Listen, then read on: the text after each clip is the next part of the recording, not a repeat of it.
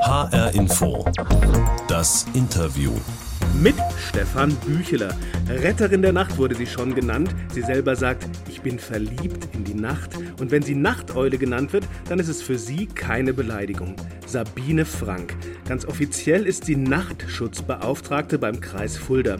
Sie koordiniert die Aktivitäten des Sternparks in der Rhön und sie berät Kommunen oder Firmen in Sachen Beleuchtung von Straßen, Parkplätzen oder Gebäuden. Sie ist die Vorreiterin eines neuen Denkens. Weniger ist mehr. Aber was hat das mit dem Schutz für Insekten zu tun und was zeigt sie eigentlich den Menschen, die sie derzeit nachts in den Sternenpark führt? Sabine Frank, jetzt in HR Info das Interview. Frau Frank, am Anfang würde ich gerne mal austesten, welche Zuschreibungen Sie sich gefallen lassen, okay? Okay. Die Frank, das ist eine richtige Nachteule. Ja, das passt. Nachteule passt wirklich. Ich sehe auch heute, ich sehe jetzt tagsüber auch aus wie eine Eule. Oder passt Nachtschwärmerin vielleicht doch besser? Ähm, das ist eine gute Frage. Ich bin, glaube ich, beides. Ja, die Nachteule, weil ich ja ähm, mich für den Schutz der Nacht einsetze und die Nachtschwärmerin, weil ich verliebt bin in die Nacht. Wie ist das mit dem Begriff Nervensäge? ich befürchte ja, passt. Oder besser Kämpferin? Ich würde eher sagen Nervensäge. Okay. Wie ist es mit dem Titel Retterin der Nacht? Ja, das ist eine große Ehre und aber auch eine große Herausforderung und es motiviert mich. Passt. Mhm. Würden Sie sich auch Umweltaktivistin gefallen lassen? Ich denke schon, dass es passen würde, weil ich mache ja auf Umweltthemen aufmerksam, die so vielleicht nicht so ganz zugänglich sind. Mein zweites Thema ist eigentlich ähm, der Zusammenhang zwischen Fleischkonsum und Klimawandel. Da ist sogar noch mehr Polarisierung als beim Licht. Und insofern tritt man doch auch immer wieder als Umweltaktivistin in Erscheinung. Also, das passt ja alles ziemlich gut, was ich mir aufgeschrieben habe vorher. Ähm, Frau Frank, Sie haben sich also unter anderem auch die Nachteule gefallen lassen und haben auch gerade gesagt, Sie sehen aus wie eine. Da interessiert mich gerade, wann kommen Sie denn derzeit so ins Bett? Also, ich bin tatsächlich letzte Nacht um zwei Uhr ins Bett gegangen, heute Morgen um fünf Uhr aufgestanden. Oha. Und äh, ja, das ist im Sommer halt so. Also wir haben natürlich jetzt auch viele Besucher in der Rhön, die halt äh, den Sternpark besuchen und Führungen machen wollen. Und dann ist es so.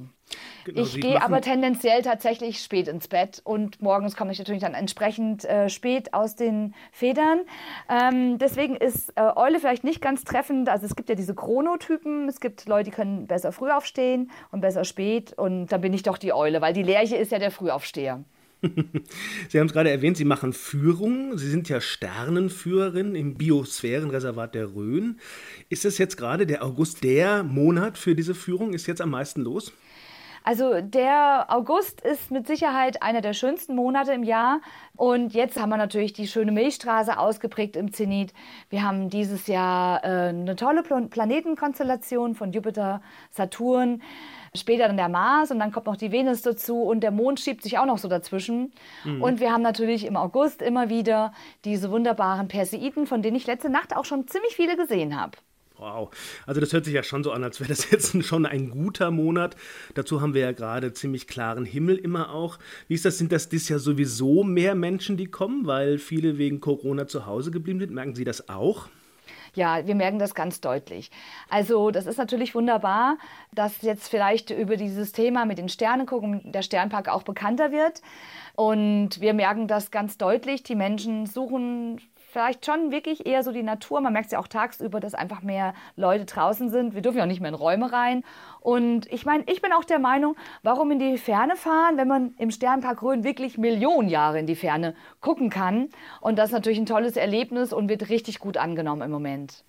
Ist denn die Rhön eigentlich der Sternengucker-Spot für Hessen? Immerhin, Sie wurden ja ausgezeichnet von der International Dark Sky Association. Sie dürfen sich ganz offiziell Sternpark nennen. Das gibt es ja nicht so oft in Deutschland und auch nicht in Europa. Ist das ein ganz besonderer Ort zum Gucken? Ja und nein. Also es gibt natürlich in Hessen viele Orte, an denen man toll die Sterne schauen kann. Die Rhön hat halt durch ihre Höhenlage und auch durch ihre Hügel eine Besonderheit. Also wir sind erstens schon mal ein bisschen dem Universum ein kleines bisschen näher, weil wir ja relativ hoch sind. und äh, bei uns verschwinden sozusagen die Dörfer in den Tälern und dadurch hat man halt nicht so viel Lichtverschmutzung und die Rhön ist auch generell dünn besiedelt. Aber dennoch, das hat man natürlich in anderen Regionen von Hessen auch. Dass die Rhön Sternpark wurde, hat aber einen ganz anderen Hintergrund. Das wird einem überhaupt nicht geschenkt. Im Gegenteil, das ist richtig harte Arbeit. Und wir haben uns also vor über zehn Jahren aufgemacht. Da war das Thema Lichtverschmutzung noch überhaupt gar nicht bekannt. Äh, ich weiß noch, wenn ich das geschrieben habe in Word, dann hat die Autokorrektur immer das umgewandelt in Luftverschmutzung. Also der Begriff, der ja. war überhaupt nicht in der Welt, ja. Oder das die Leute haben einiges, einen angeguckt. Ne? Ja, genau. Also es war wirklich komplett ein außerirdischer Begriff und ähm, auf alle Fälle, es war ja ein bisschen meine Idee, das mit dem Sternenpark weil ich einfach gemerkt habe, so bei meinen Führungen, so ich damit angefangen habe, dass es doch von Fulda her auch irgendwie immer heller wird. Und das war ganz klar im Zusammenhang mit weiterer Flächenversiegelung und äh, einfach sehr schlechter Lichtlenkung. Und ich dachte, das muss ja so nicht sein, man kann Licht auch gut machen. Ich habe dann irgendwie zeitgleich davon erfahren, dass es diese Auszeichnung gibt. Der erste Sternpark in Europa war in Schottland im Nationalpark Galloway. Und dann war ich total angefixt, die Rhön muss Sternpark werden. Mhm. Ja, und dann fing das Klinkenputzen an. Also auch mit äh, Unterstützung vom Biosphärenreservat und auch mit der Unterstützung vom Dr. Hähnel von der Fachgruppe Dark Sky, der Sternenfreunde, wo ich auch Mitglied bin, der sich da auch sehr stark für engagiert. Und dann sind wir wirklich durch die Röner Kommunen gegangen und haben sie darum gebeten, dass sie ihre zukünftige Beleuchtung rücksichtsvoller und optimierter gestalten, sodass einfach das Licht am Boden ist und halt eben nicht am Himmel. Mhm. Ich möchte nochmal zurückkommen auf die Führung, die Sie ja derzeit eigentlich fast jeden Abend, glaube ich, geben. Ne? Wenn die Menschen dann mit Ihnen so durch die Dunkelheit der Rhön laufen, wie reagieren die?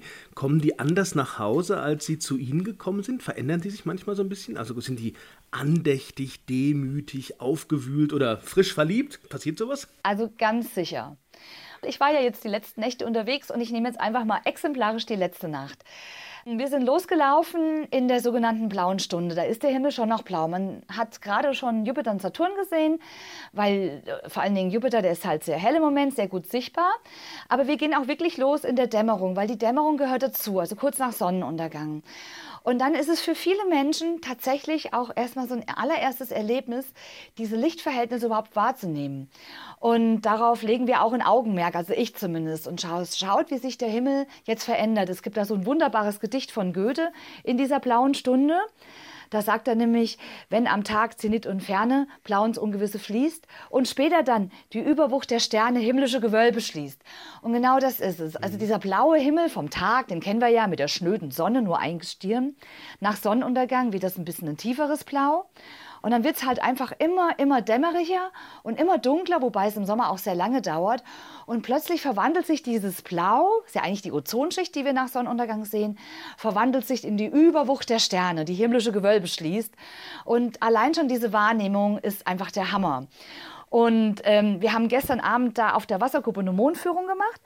Und wenn man den Mondaufgang am dunklen Himmel sieht, das ist ein Anblick, den kann ich jetzt einfach nicht beschreiben. Der ist ich kann es versuchen, der ist tiefrot. Erstmal sieht man nur den Horizont brennen. Hm, was ist da? Brennt es da? Und dann auf einmal, hoch, erscheint so ein, gestern Abend war es wirklich richtig tief, orange, rosa schon fast. Und dann ist der Mond da erschienen in seiner Mächtigkeit. Und das war ein atemberaubendes Spektakel. Und die Leute waren ganz verdutzt, weil das haben die noch nie gesehen. Und das war so schön. Und dann ist er halt immer weiter aufgestiegen, hat natürlich dann auch Sterne geschluckt. Aber trotzdem, dass dieses Ensemble von dem Himmel mit den Planeten und dann diese natürlichen Nachtlandschaften, die wir haben. Und man schaut da also so Richtung Osten. Und das sind einfach keine künstlichen Lichtquellen. Und diese Kombination zwischen dem natürlichen Himmel mit seinem natürlichen Licht und den Gestirnen und diese un ich sag's mal auf Deutsch, unlichtversaute Nachtlandschaft, ja. Diese Kombination, die hat einfach die Herzen berührt. Sehr schön. Sie haben jetzt viel auch von den Emotionen gerade geschildert, die Sie offensichtlich selber haben, aber die die Leute, die mit Ihnen laufen, auch haben. Kommt denn bei Ihren Führungen auch mal das Wort Lichtverschmutzung vor? Ja, also es kommt auf alle Fälle vor und ein Teil unserer Sternführung ist immer das Thema Lichtverschmutzung. Und äh, wir haben auch immer, wir machen immer darauf aufmerksam, wir reden mit den Menschen darüber. Gestern gab es sogar eine richtige Diskussion, ob jetzt das Sinn macht, dass die Straßenlampen die ganze Nacht strahlen oder nicht. Aber es geht natürlich auch um den Erhalt der Natur und äh, ich zeige das immer anhand von Bäumen, die halt nicht ablauben können. Also ich, wir versuchen halt die Lichtverschmutzung sichtbar zu machen Nicht nur für uns, indem wir geblendet werden. Es kam dann zum Beispiel auch mal so ein Auto angefahren und es hat uns richtig geblendet. Und dann ist natürlich klar, dass es unangenehm ist für uns Menschen, natürlich für die Tiere noch viel mehr. Aber wir versuchen halt auch tatsächlich diese Dauerbeleuchtung, auch diese Unart, äh, Pflanzen anzustrahlen, was das mit den Pflanzen eigentlich macht. Und deswegen ist das schon Teil der Führung. Und eine Frau hat dann gestern Abend gesagt, also ich habe mir auch überlegt, mir solche Solarkugeln für den Garten ja, anzuschaffen, aber ich lasse das genau. jetzt. Ähm, Lichtverschmutzung ist ja so ein bisschen auch so ein, so ein Kampfbegriff, würde ich fast sagen. Es hat ja so einen bewusst negativen Klang. Wenn wir das mal nochmal definieren wollen, was ist Lichtverschmutzung? Kann man sagen, viel Licht für nichts? Ist das Lichtverschmutzung? Nee, wir können es ein bisschen konkretisieren. Ne? Also viel Licht für nichts ist so das Oberthema, das stimmt. Mhm. Aber wir fassen unter dem Begriff Licht Lichtverschmutzung, der übrigens aus dem Englischen entnommen ist, Light Pollution, mehrere Phänomene zusammen. Das eine habe ich schon gerade erwähnt, das ist die Blendung. Und jeder von uns empfindet als Mensch die Blendung unangenehm. Wir werden das jetzt im Winter wieder erleben, wie Autoscheinwerfer, die eigentlich viel zu hell sind, die haben eine Farbtemperatur von 6.500 Kelvin ist heller als die Sonne von der Farbtemperatur her.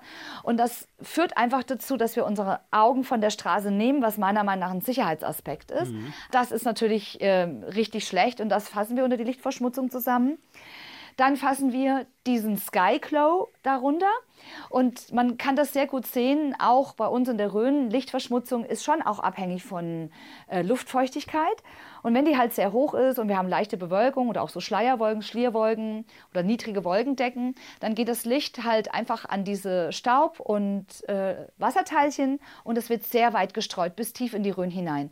Also wir haben auch Aufnahmen von der Wasserkuppe, da ist die Tag hell, das ist das ganze Licht von Fulda und die Randgemeinden, wo halt leider sehr, sehr viel Licht ist. Noch. Also das, ja? das Licht, was die großen Städte dann ausstrahlen, die den den Himmel zum Glühen bringen, Sky Glow. Ich ja, genau, aber halt nicht nur den Himmel über dem eigenen Gemeindegebiet, sondern es streut halt sehr weit. Also wir haben auf der Hohen Geber, im thüringischen Teil der Rhön, haben wir tatsächlich das Licht von Frankfurt nachgewiesen. Mhm. Das kommt wirklich drauf an, auf die, auf die Wolkenschichten und so weit wird das halt transportiert. Das wird einfach gestreut, das nennt man Lorenz-Mies-Streuung und das verteilt sich dann halt einfach über den ganzen Himmel und das weit, weit, weit vom Entstehungsort entfernt. Ja, der dritte Begriff, äh, das wird vielleicht viele verwundern, ist, das Licht ist tatsächlich als schädliche Umwelteinwirkung im Bundesemissionsschutzgesetz erfasst und das auch schon seit 2011. Das heißt, Licht ist eine schädliche Umwelteinwirkung, je nach Art, Dauer und Ausmaß. Ja, aber es ist gleichwertig zu behandeln wie Luftverunreinigung, Lärm, ist auch eine schädliche Umwelteinwirkung oder auch Bodenverunreinigung. Leider wird es bislang in der Genehmigungspraxis noch nicht so richtig abgewägt. Ja, was so ein bisschen daran liegt, dass Leute viel, früher auch noch nicht so viel Licht gemacht haben, was jetzt erst mit der Leistungsfähigkeit der LED so zu, stark zugenommen hat. Aber wir haben tatsächlich ein Bundesemissionsschutzgesetz. Darin verankert ist auch ein Vermeidungsprinzip, dass Lichtemissionen per se zu vermeiden sind. Also diese drei Phänomene nochmal zusammengefasst ist einmal die direkte Blendung, dann halt diese Aufhellung des Himmels, äh, die Raumaufhellung weit über die Grenzen des Entstehungsorts hinaus. Und als drittes, Licht ist eine schädliche Umwelteinwirkung. Ja, und das fassen wir darunter. Sabine Frank ist hier bei HR Info das Interview. Sie ist Deutschlands erste und einzige Nachtschutzbeauftragte, angestellt beim Landkreis Fulda und, wie wir hören können, mit viel Engagement dabei. Was mir bislang gar nicht so klar war, Frau Frank, ist ja die Tatsache, dass Nachtschutz oder der Schutz vor zu viel Licht in der Nacht auch Insektenschutz ist. Wie ist denn da der Zusammenhang? Ja, also der ist gigantisch. Dieses ganze Licht der Nacht, Licht bei Nacht, ist einfach ein ganz, ganz starker Umweltstressfaktor, der sehr viel Leid über die Tiere bringt und nicht nur über die Insekten, sondern über die tag- und nachtaktiven Tiere. Und die Forschungsergebnisse sind sowas von eindeutig. Ähm, wir wissen das ja auch alle, dass die Insekten da, die, die noch da sind, an die Lampen halt fliegen und dort halt verenden durch Erschöpfung meistens, weil sie halt kreisen und kreisen und kreisen und dann halt einfach nicht ihren Job machen können, nämlich bestäuben. Nacht, in der Nacht findet sehr viel Bestäubung statt durch die nachtaktiven Insekten und sie können natürlich dann auch keine Nahrung aufnehmen und oftmals sterben sie dann an Erschöpfung oder landen unten, werden Opfer vom Fressfeind und ähm, ja, da ist die, die Liste sehr, sehr lang. Oder zum Beispiel Glühwürmchen sind ganz doll betroffen von Lichtverschmutzung, weil sie, äh, die haben ja eine Art visuelle Kommunikation durch ihre Biolumineszenz. Das heißt, die leuchten ja. Die Weibchen sitzen am Boden, die können nicht fliegen. Die Männchen fliegen oben umher und sie geben sich diese Lichtsignale. Und dort, wo sehr viel Lichtverschmutzung ist, die finden sich einfach nicht. Und deswegen zum Beispiel sind die Glühwürmchen sehr stark betroffen von Lichtverschmutzung, so wie eigentlich alle Arten sind davon betroffen.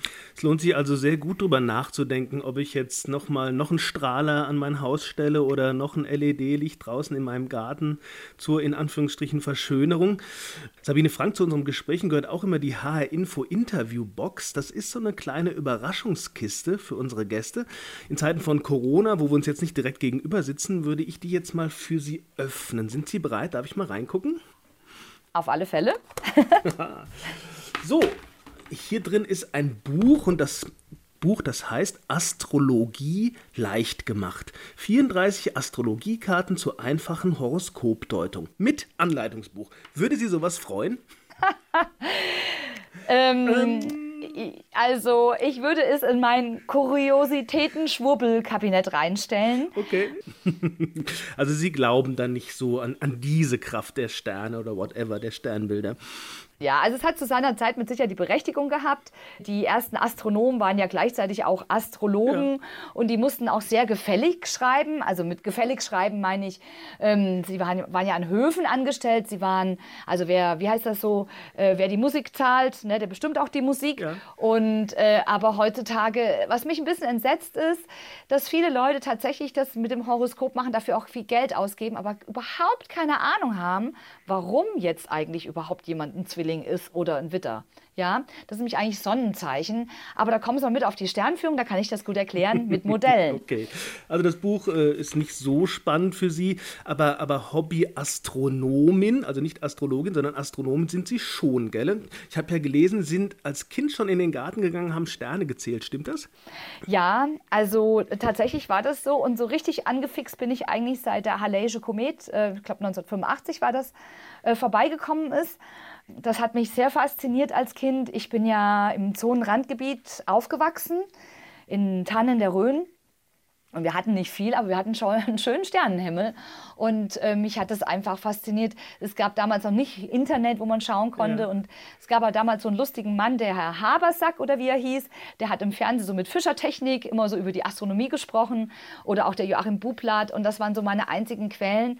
Und von meinem ersten so richtig Taschengeld habe ich mir eine Sternkarte gekauft. Und deswegen war es auch immer mein Ansinn, die Astronomie nicht zu vertechnisiert rüberzubringen. Ja, auch mit den Leuten. Also man braucht für Astronomie kein 3000 Euro teures Teleskop und man muss meilenweit fahren und braucht eine Kamera und all diese Dinge, sondern mein Ansatz ist wirklich dieses visuelle Beobachten auch des gesamten Himmels. Zum Beispiel, ich bekomme jetzt auch immer die Frage, ja, um eine Sternschnuppe äh, braucht man da ein Teleskop so? Nein, also die Menschen sind wirklich so entfremdet von dem, was eigentlich da ist, die Fülle unser Sternenhimmel, wie gestern gab es ja auch hier schon jede Menge Perseiden-Sternschnuppen. Und das möchten wir, möchte ich einfach den Menschen wieder zurückgeben. Und da ist meine Leidenschaft. Und die haben Sie, wie man hören kann, finde ich, seit Kindertagen sich bewahrt.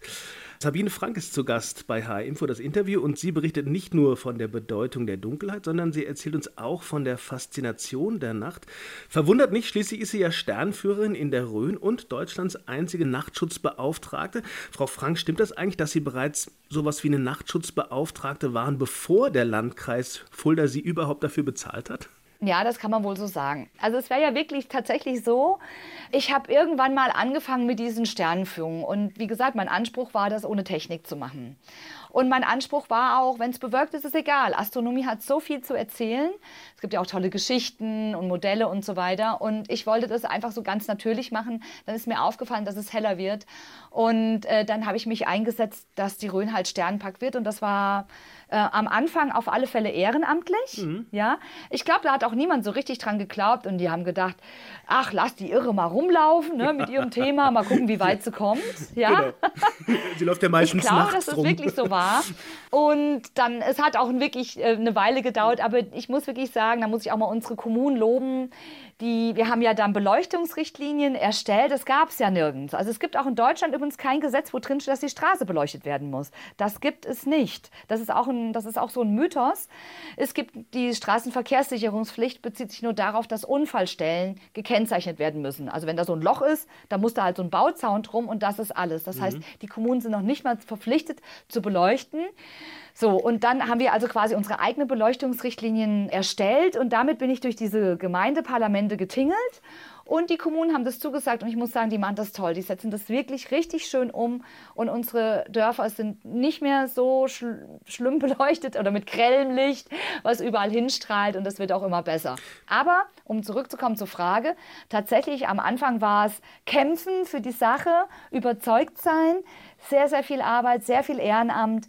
Und dann irgendwann habe ich acht Stunden dafür bekommen, dann eine halbe Stelle. Und irgendwann hat der Landrat äh, Woide gesagt, das kann man nicht so nebenbei machen.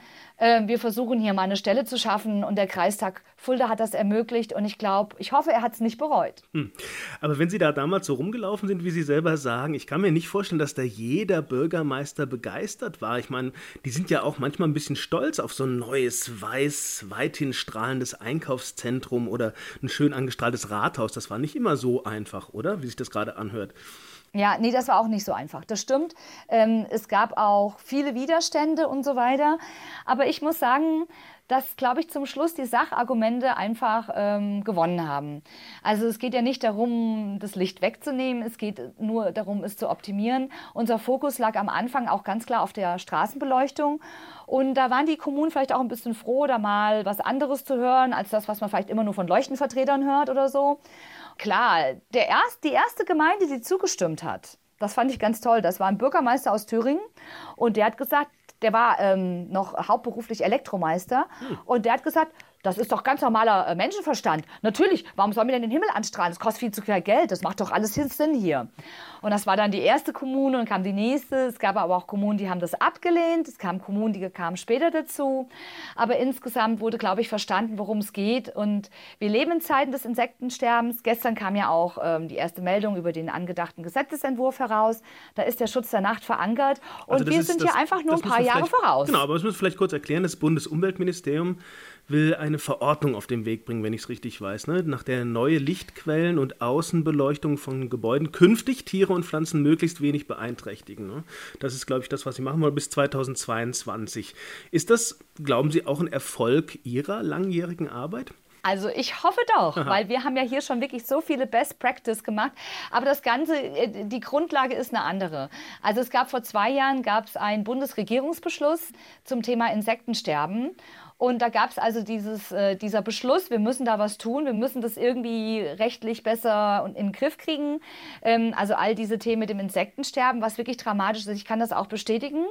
Jeder kann das von uns bestätigen, der mit dem Auto fährt, wie wenig Insekten es gibt. Nachts sind noch relativ viele unterwegs und ein Großteil der Insekten ist ja auch nachtaktiv.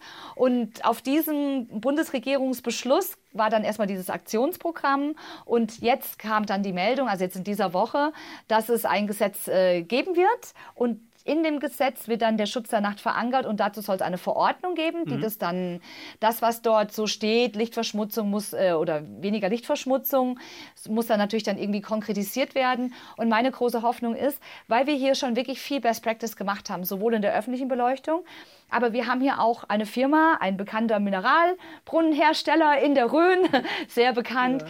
Der hat seine komplette Außenbeleuchtung auf wirklich voll abgeschirmte Leuchten, die nur nach unten leuchten, in einem, mit einem sehr warmen Licht, was dann weniger streut und insektenfreundlich ist, umgerüstet und zwar auf den kompletten Betriebsgelände. Das Licht ist kompakt auf dem Gelände, da geht nichts drüber hinweg und dort wird nachts produziert und dann soll mir mal irgendjemand begründen, warum manche Firmen so viel Licht machen, obwohl da kein Mensch mehr arbeitet und die ganze Gegend vollstrahlen. Das muss nicht sein und ich hoffe wirklich sehr, dass wir mit unseren Vorgaben, wir haben das auch hier sehr rechtmäßig und rechtssicher ausformuliert, ähm, da Gehör finden, wenn diese Verordnungen gemacht werden, weil die brauchen das Rad nicht neu zu erfinden, die brauchen nur zu uns zu kommen. Einfach in die Rhön gucken, sagt Sabine Frank, Retterin der Nacht, Sternenführerin im Biosphärenreservat Rhön. Das war H-Info, das Interview. Gibt auch online als Podcast bei hinforadio.de und in der ARD Audiothek.